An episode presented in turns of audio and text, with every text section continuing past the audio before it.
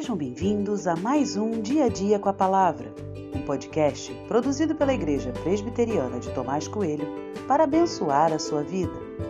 O título de hoje é Por que choras? E tem por base o texto de 1 Samuel 11, 4 e 5a, que diz: Quando os mensageiros chegaram a Gibeá, onde morava Saul, relataram este caso ao povo. Então todo o povo chorou em alta voz. Eis que Saul voltava do campo atrás dos bois e perguntou: Que tem o povo? Por que estão chorando? A pergunta de Saul me fez lembrar de várias situações em minha vida que eu também me virei para pessoas e perguntei por que choravam. E como Saul, não perguntei por que as julgava e também não sabia as causas do choro. Perguntei porque me compadeci da situação que estava diante de mim.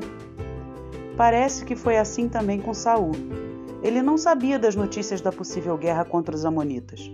Ele não sabia das ameaças que tinham sido feitas. O texto diz claramente que lhe contaram tudo após a sua pergunta. Por que choras? Essa pergunta tem a ver com interesse sincero, com compaixão, com amor, com cuidado. A pergunta é resultado de atenção. Talvez ninguém ao seu lado tenha lhe feito essa pergunta e você se sinta triste por isso. Contudo, Deus é o maior interessado em seu sofrimento e quer cuidar de nós. Essa é a grande certeza que devemos carregar. Ele não pergunta porque não saiba, mas porque quer cuidar de nós nos detalhes. Talvez você esteja chorando hoje e essa pergunta é para você também.